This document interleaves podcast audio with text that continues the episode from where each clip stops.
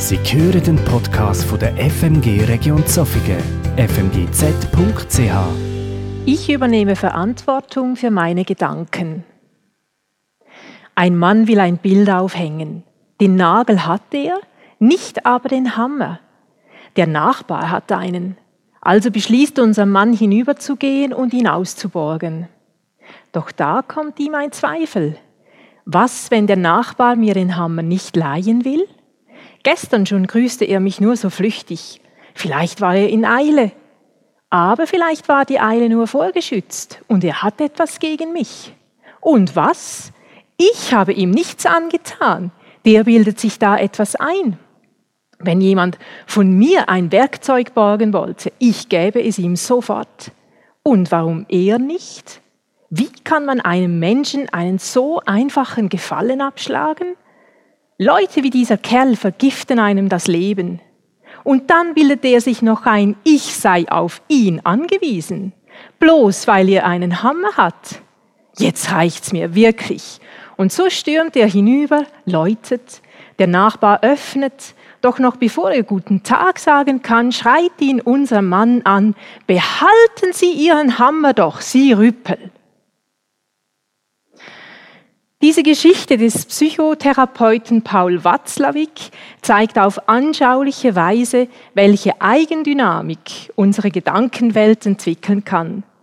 Ganz plötzlich reagieren wir Mitmenschen gegenüber vielleicht schroff oder lieblos, weil sich innerlich eine Vorgeschichte abgespielt hat. Was in unseren Gedanken vor sich geht, nimmt mit der Zeit Gestalt an, wie auch die folgende Weisheit verdeutlicht. Achte auf deine Gedanken, denn sie werden Worte. Achte auf deine Worte, denn sie werden Handlungen. Achte auf deine Handlungen, denn sie werden Gewohnheiten. Achte auf deine Gewohnheiten, denn sie werden dein Charakter. Achte auf deinen Charakter, denn er wird dein Schicksal. In Sprüche 4.23 ist in der Übersetzung Hoffnung für alle zu lesen, was ich dir jetzt rate, ist wichtiger als alles andere. Achte auf deine Gedanken, denn sie entscheiden über dein Leben. Im Urtext steht zwar nicht Gedanken, sondern Herz, aber da das Herz als Sitz der innersten und verborgensten Gedanken gilt, kann man diesen Vers durchaus so verstehen. Zahlreiche Bibelverse zeigen unmissverständlich, wie entscheidend wichtig der Umgang mit unseren Gedanken ist. Dass wir uns Gedanken über dies und jenes machen, ist völlig menschlich. Auch dass negative Gedanken kommen. Martin Luther wird der folgende Satz zugeschrieben, schlechte Gedanken sind wie Vögel. Wir können nicht verhindern, dass sie um unseren Kopf kreisen, aber wir können verhindern, dass sie auf unserem Kopf nisten. Problematisch wird es dann, wenn die Gedanken, die uns beschäftigen, eine solche Dynamik annehmen, dass sie immer einflussreicher werden, dass sie uns vielleicht den Lebensmut nehmen, uns daran hindern, uns bei der Arbeit zu konzentrieren oder sogar den Schlaf rauben. Im Blick auf den Umgang mit unseren Gedanken möchte ich zur Veranschaulichung einen Feldstecher benutzen. Denn letztlich ist der Umgang mit unseren Gedanken eine Frage der Perspektive, der Fokussierung. Die meisten Dinge, worüber sich Menschen den Kopf zerbrechen, beschäftigen sich entweder mit Vergangenem oder mit Zukünftigem. All das Grübeln und Kopfzerbrechen gefährdet unseren inneren Frieden und macht es schwierig, dass wir in der Gegenwart zufrieden und erfüllt sein können. Wenn unsere Gedanken jetzt um Vergangenes kreisen, ist das so ein bisschen wie Wiederkäuen. So ähnlich wie bei Schweizer Kühen, die gemütlich am Boden liegen und Nahrung, die zuvor nur teilweise verdaut wurde, nochmals wiederkäuen. Zweifellos ist es wichtig, dass ich mir die Zeit nehme, Dinge, die ich lebe, zu verdauen. Aber es kommt der Punkt, wo das Wiederkäuen schädlich wird. Wenn ich verletzende Situationen und Begegnungen immer aufs Neue wiederkäue, kann dies bleibenden Schaden anrichten. Es kann dazu führen, dass mein Ärger auf eine bestimmte Person zunimmt und mehr und mehr Raum in meinem Denken einnimmt. Wenn es nicht gelingt, solche Gedankenspiralen zu durchbrechen, kann es dazu führen, dass unser Herz anderen Menschen gegenüber hart und bitter und lieblos, lieblos wird, auch im Handeln. Manchmal geschieht das völlig unbegründet, vielleicht auch, weil es einfach Missverständnisse gab. Auch vergangene Schuld kann belastend sein. Sie kann so erdrückend werden, dass man unter der Last fast zusammenbricht. Oder Schicksalsschläge, die unsere Gedanken auch viele Jahre später noch sehr schmerzlich einholen. Manchmal wünschte man sich vielleicht auch, man könnte Fehler, die man gemacht hat in der Vergangenheit, irgendwie ausradieren. Doch so viel wir auch darüber nachdenken und uns den Kopf zerbrechen, wir können rein gar nichts an dem ändern, was vergangen ist. Ähnlich belastend kann auch das Grübeln über Zukünftiges sein. Hier geht es vor allem um die, das beständige Sorgen, wie sich dies oder jenes entwickeln könnte. Wird das Einkommen reichen, um die nächsten Rechnungen zu bezahlen? Wie soll es bloß in unserer Beziehung weitergehen nach diesem Vertrauensbruch? Werde ich vor dem Virus verschont bleiben? Was, wenn nicht? Wo soll ich bloß die Zeit und Kraft hernehmen für die vielen Aufgaben, die zu bewältigen sind? Wie soll ich dies oder jenes Problem lösen? Und so weiter und so fort. Doch auch hier gilt, selbst wenn wir uns Tag und Nacht den Kopf über diese Fragen zerbrechen, wir können die Zukunft dadurch nicht ändern. Vielmehr schaden wir uns selbst. Unser Herz wird schwer und vielleicht reagiert sogar unser Körper darauf.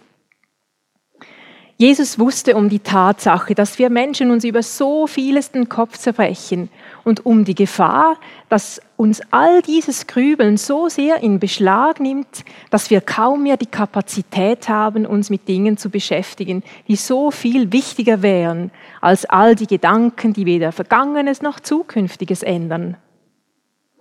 So forderte er seine Zuhörer in Matthäus 6, 25 bis 34 auf, den Blick auf Gegenwärtiges zu richten, indem er zum Beispiel Folgendes sagte.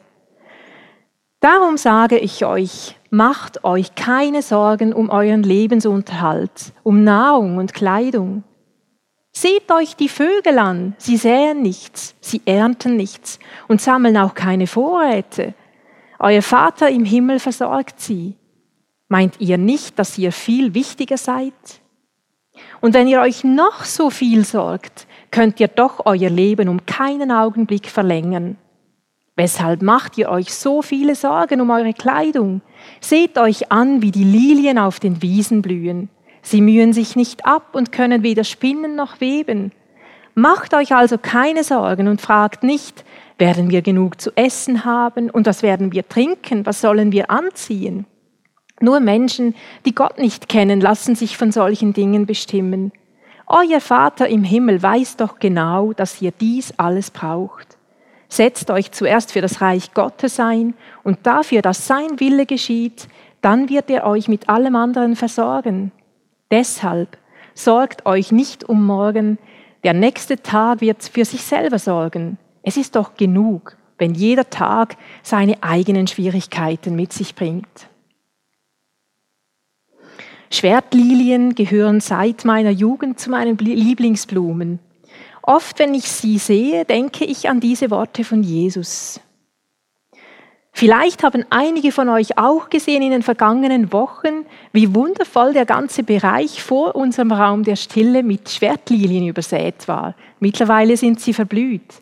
Aber ich bin oft hier durchgegangen, stehen geblieben, habe die Schönheit bestaunt und mich einfach auch daran erinnert, dass Jesus mein Versorger ist. Dass ich all meine Sorgen, wie es auch in 1. Petrus 5, 7 steht, vertrauensvoll auf ihn werfen darf. In der Gegenwart gilt es also, einen heilsamen Umgang mit unseren Gedanken einzuüben. Und es geht auch um die Frage, welche Gedanken nehme ich in meinen Fokus, welche will ich nähren und welche aushungern lassen. Zu diesem Aushungern lassen und nähren gibt es eine spannende Geschichte von zwei Wölfen. Ein Indianerhäuptling erzählte seinem Sohn folgende Geschichte. Mein Sohn, in jedem von uns tobt ein Kampf zwischen zwei Wölfen. Der eine Wolf ist böse, er kämpft mit Ärger, Neid, Eifersucht, Sorgen, Gier, Arroganz, Selbstmitleid, Lügen, Überheblichkeit, Egoismus und Missgunst. Der andere Wolf ist gut. Er kämpft mit Liebe, Freude, Frieden, Hoffnung, Gelassenheit, Güte, Mitgefühl, Großzügigkeit, Dankbarkeit, Vertrauen und Wahrheit. Nachdenklich fragte der Sohn den Vater, und welcher der beiden Wölfe gewinnt? Der Häuptling antwortete ihm, der, den du fütterst. Es ist unsere Entscheidung, welchen Wolf wir füttern. Wenn wir den bösen Wolf, den Wolf der Sorge, des Vergleichens, der Verbitterung, der Unversöhnlichkeit, der Eifersucht oder der Versuchung füttern, dann wird dieser Wolf immer stärker und sein Einfluss nimmt zu.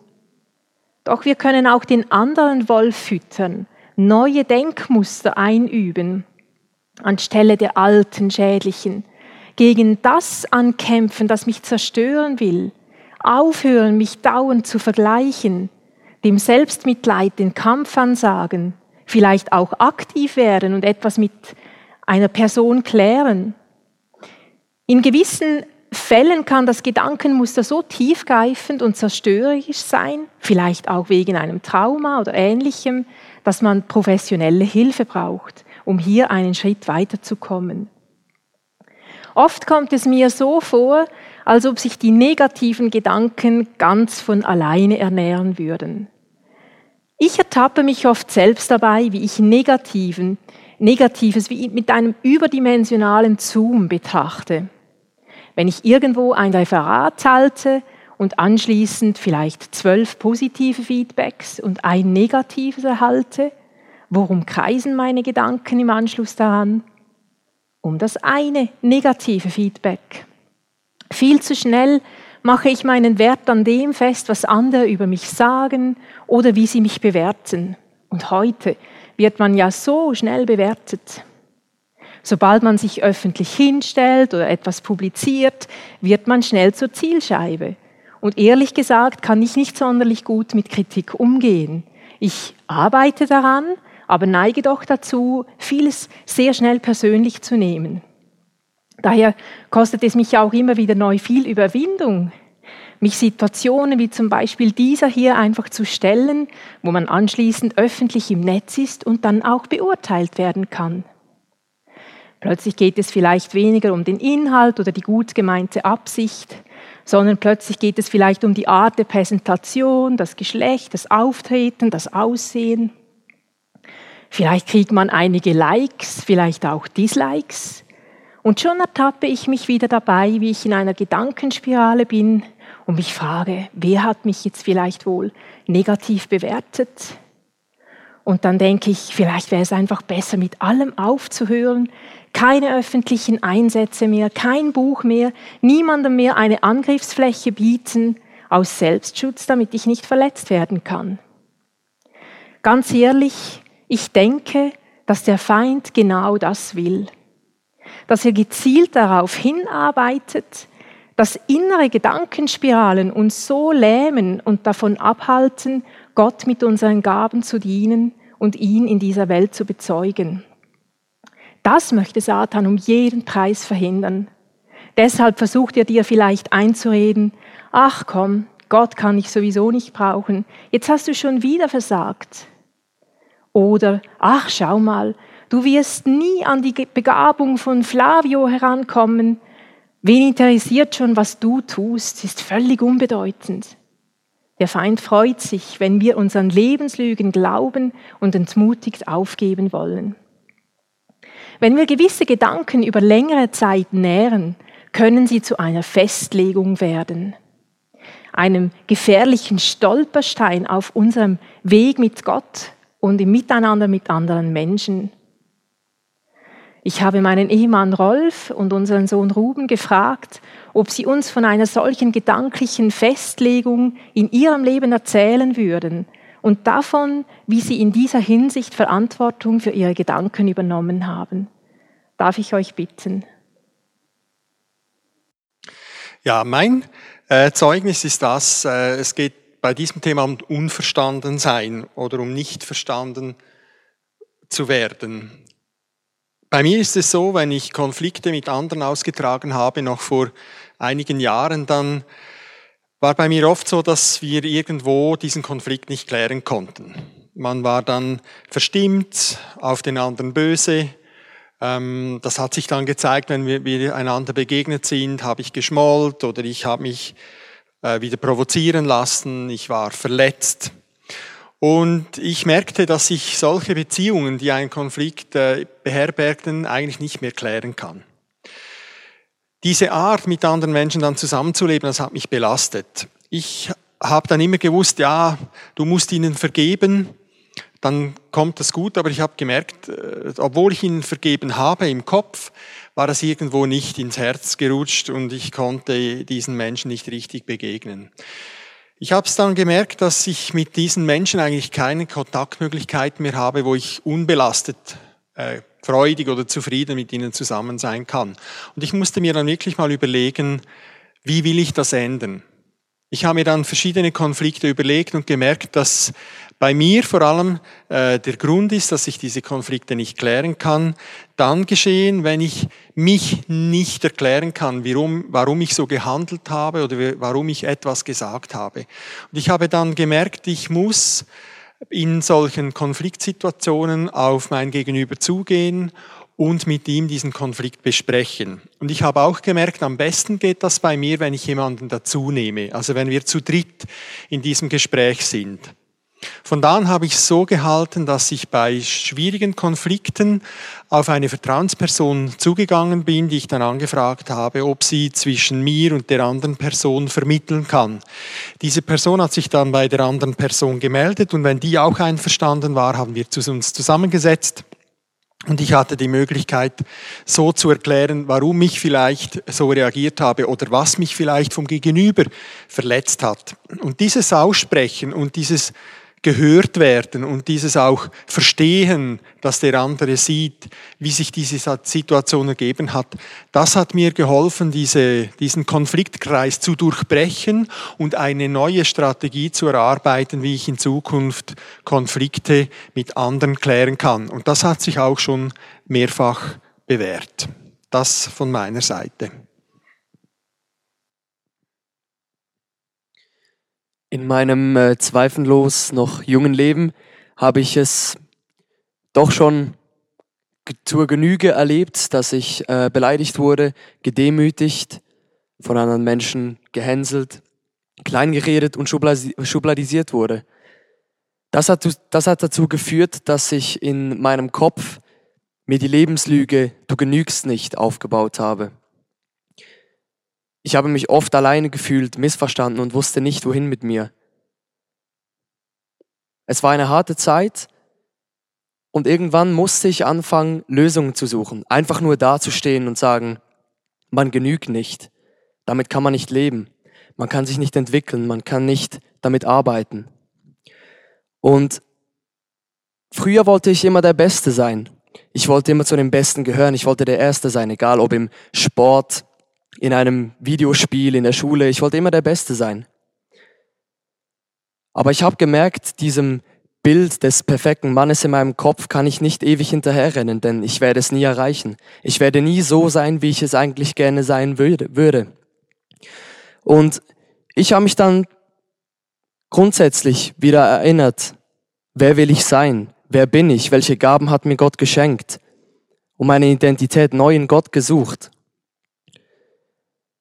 Das ist ein schwieriger Prozess, der dauert lange und ist nie abschließend. Denn Verantwortung für seine Gedanken zu übernehmen heißt nicht, dass Zweifel oder Gedanken verschwinden, die einem prägen. Aber es heißt, damit zu leben und sich neu zu definieren, sich immer neu herauszufordern. Heute stehe ich an dem Punkt, an dem ich nicht jeden Tag ohne diese Gedanken leben kann. aber ich versuche es. In meinem Fall heißt das, dass ich Menschen, die besser sind als ich in irgendeinem Bereich, nicht mehr als Konkurrenz betrachte, sondern als Bereicherung für mein eigenes Leben. Und dass sie auch eine Bereicherung für andere Leben sein können. Ich muss nicht der Beste sein, weil ich für meine Verhältnisse perfekt bin. Ich muss nicht der Beste sein, um von anderen Menschen geschätzt und geliebt zu werden. Ich bin perfekt so, wie ich bin. Und was ich gut kann, über das kann ich mich freuen.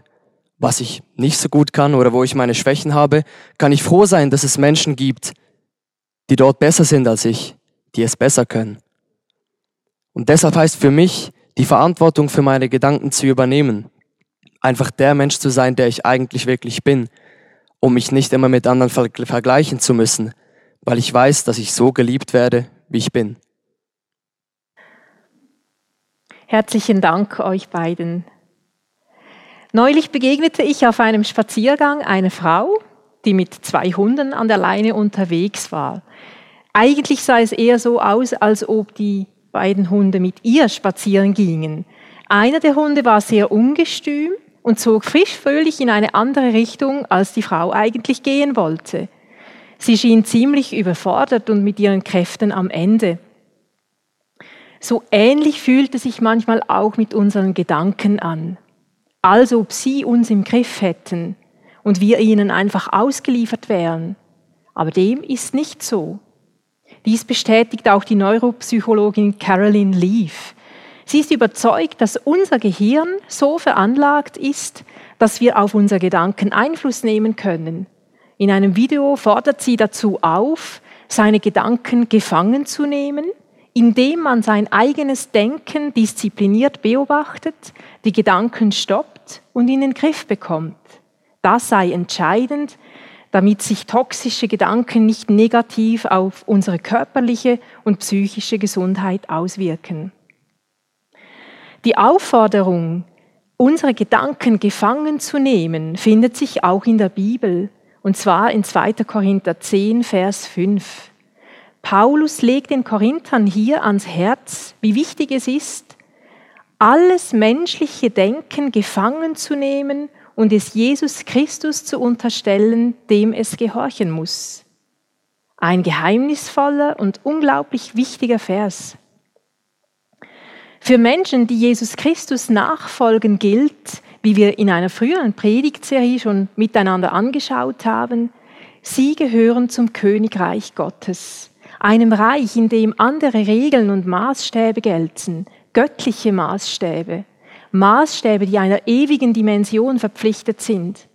Daher war auch im Text, den ich vorher gelesen habe, mit den Vögeln und Lilien und nicht Sorgen, davon die Rede, dass die Ausrichtung auf dieses göttliche Reich immer die erste Priorität haben soll, dass wir bei Entscheidungen nach Gottes Willen fragen, dass wir bereit sind, egoistische Pläne, vielleicht auch Rachegedanken loszulassen, wenn sie nicht Gottes Willen entsprechen. Als Töchter und Söhne Gottes ist uns eine ganz neue Identität geschenkt. Aus dieser Perspektive ist es alles andere als gleichgültig, welchen Gedanken ich mich hingebe. Ich bin meinem Herrn Rechenschaft schuldig. Ich trage Verantwortung. Ich bin ein Botschafter, eine Botschafterin für dieses göttliche Reich. Andere Menschen sollen an mir etwas von der Schönheit, der Würde und Gnade dieses ewigen Königreichs erkennen. Der Herr, dem ich diene, ist der König aller Könige. Er hat es sich sein Leben kosten lassen, dieses ewige Reich aufzurichten. Ich bin berufen, ihm zu dienen und ihn mit meinem Leben zu ehren. Und damit ich das tun kann, damit wir das tun können, haben wir, wie wir am letzten Sonntag hörten, hat Gott uns seinen Heiligen Geist geschickt, den Helfer, den Tröster. Gottes Geist will mir mit seiner unendlichen Kraft auch dabei helfen, meine Gedanken zu disziplinieren, sie gefangen zu nehmen, sie Gottes Herrschaft zu unterstellen.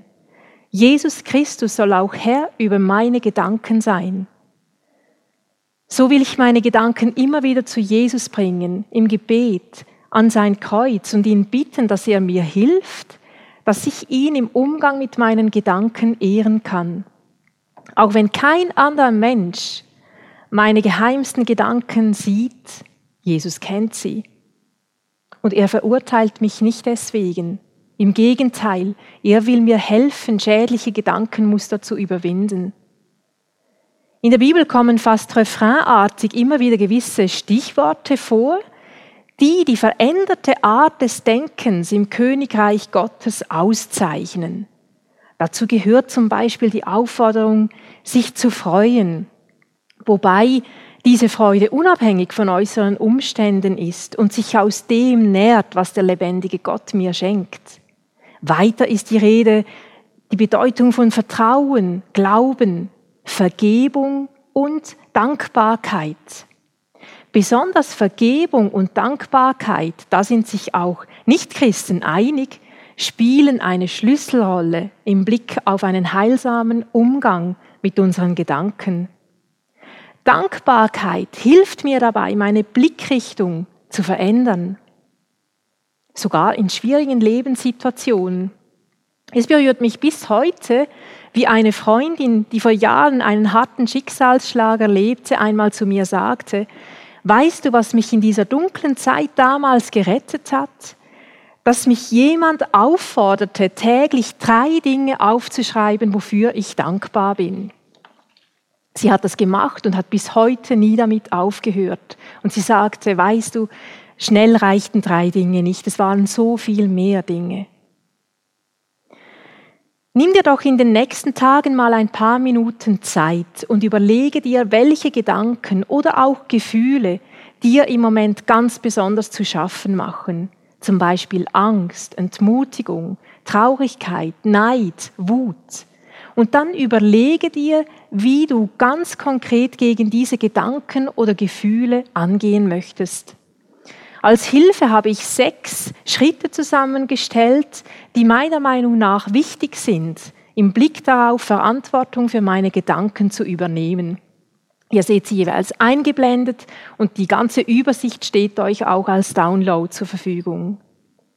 Erstens, nimm deine Gedanken wahr, wie es Dieter auch am letzten Sonntag im Blick auf die Gefühle schon sagte. Lass sie zu, nimm sie ernst. Vielleicht hilft es auch, einige Gedanken aufzuschreiben. Zweitens, brich die Macht deiner Gedanken, indem du sie aussprichst. Vielleicht für einen Freund, einem Ehepartner, eine Vertrauensperson, einem Therapeuten und insbesondere vor Gott. Die Psalmen sind ein wunderbares Beispiel dafür, was es bedeutet, seine Gedanken und Gefühle vor Gott auszubreiten. Das laute Aussprechen kann ein unglaublich wichtiger Anfang sein. Drittens, richte deinen Blick immer wieder neu auf Jesus. Als Petrus aus dem Boot stieg, konnte er so lange auf dem Wasser gehen, wie er seinen Blick auf Jesus richtete. Doch sobald sein Blick auf die Wellen ging und die Angst von ihm Besitz nahm, ging er unter. Lass dich nicht von deinen Gedanken gefangen nehmen, sondern bringe sie zum Kreuz. Wende deinen Blick weg von dieser Nachricht, die dich so unglaublich verletzt, von dem Menschen, der dir Unrecht tut, oder der Versuchung, die dich lockt, und schau hin zu Jesus. Erinnere dich daran, was er für dich getan hat und wie unglaublich er dich liebt. Lass dich von dem, auch was du in der Natur siehst, daran erinnern, dass Jesus dein Versorger ist, dass er dir hilft, dass er zu seinen Versprechen steht, sei das die Lilien, die Vögel, der Regenbogen. Viertens, höre auf Gottes Stimme. Lass die Worte der göttlichen Wahrheit ganz tief in dein Herz fallen. Das ist die wertvollste Nahrung, die du deiner Seele zuführen kannst. Vielleicht hilft es dir, einen gewissen Bibeltext laut vorzulesen, damit du ihn akustisch hören kannst. Vielleicht hilft dir auch eine Predigt oder ein Lied dabei, diese göttliche Wahrheit aufzunehmen. Es ist nicht entscheidend, was andere Menschen über dich sagen. Entscheidend ist, was der lebendige Gott über deinem Leben ausspricht so wie es auch Lauren Daigle in ihrem wunderbaren Lied You Say, du sagst, besingt. Höre auf die Impulse des Heiligen Geistes. Lausche auf neue Aufträge, die Gott dir gibt. Fünftens, lass los, was dich lähmt und empfange, was Jesus dir schenkt. Lass deinen Hass los, deine Wut, deine Selbstverachtung, vielleicht auch deinen Stolz oder deine Selbstgerechtigkeit. Empfange göttliche Heilung, seine Kraft, die in dir mächtig ist, vielleicht gerade auch dort, wo du das Gefühl hast, du bist deinen Gefühlen und Umständen hilflos ausgeliefert. Empfange göttliche Würde dort, wo Menschen dich klein gemacht haben. Empfange Gottes Vergebung für Gedanken, mit denen du dich vor Gott oder anderen Menschen schuldig gemacht hast. Empfange seinen Trost und seinen übernatürlichen Frieden, wie wir es auch in dieser eindrücklichen Geschichte von Kim Fook gehört haben, diesem Napalm-Mädchen, über das Masse in der ersten Predigt dieser Serie sprach. Und schließlich sechstens, lass dich von Gott in Bewegung setzen. Triff mutige Entscheidungen. Lass nicht zu, dass Lebenslügen dich daran hindern, Gottes Plänen für dein Leben zu folgen. Verlass die Opferrolle und mache nicht länger andere Menschen oder Lebensumstände für dein Ergehen verantwortlich. Werde aktiv, wenn du in deinen eigenen vier Wänden in einer Gedankenspirale feststeckst. Ruf jemanden an, geh auf einen Gebetsspaziergang, besuche deinen Lieblingsort. Oder ersetze auch alte, schädliche Gedankenmuster durch heilsame, neue. Das klingt natürlich sehr einfach, ist aber alles ein Prozess, damit sich neue Gewohnheiten auch festsetzen in uns. Und ganz wichtig auch, trainiere Dankbarkeit. Ich habe in unserem Raum der Stille, den wir haben als Gemeinde, 20 solche Dankesbüchlein deponiert. Die helfen dabei, einen solchen Lebensstil der Dankbarkeit einzuüben. Das kann man selbstverständlich auch ohne dieses Büchlein, aber wenn jemand Freude hat, dann bedient euch doch dort und lasst euch einladen, diese Dankbarkeit im Alltag zu trainieren. Indem wir uns auf eine solche Weise unseren Gedanken stellen, übernehmen wir Verantwortung. Verantwortung, die nicht unser Leben, sondern auch das unserer Mitmenschen heilsam beeinflussen wird. Ich schließe mit den Worten in Philippa 4, Vers 6 und 7. Macht euch um nichts Sorgen, wendet euch vielmehr in jeder Lage mit Bitten und Flehen und voll Dankbarkeit an Gott und bringt eure Anliegen vor ihn. Dann wird der Frieden Gottes, der weit über alles Verstehen hinausreicht, über euren Gedanken wachen und euch in eurem Innersten bewahren, euch, die ihr mit Jesus Christus verbunden seid. Amen.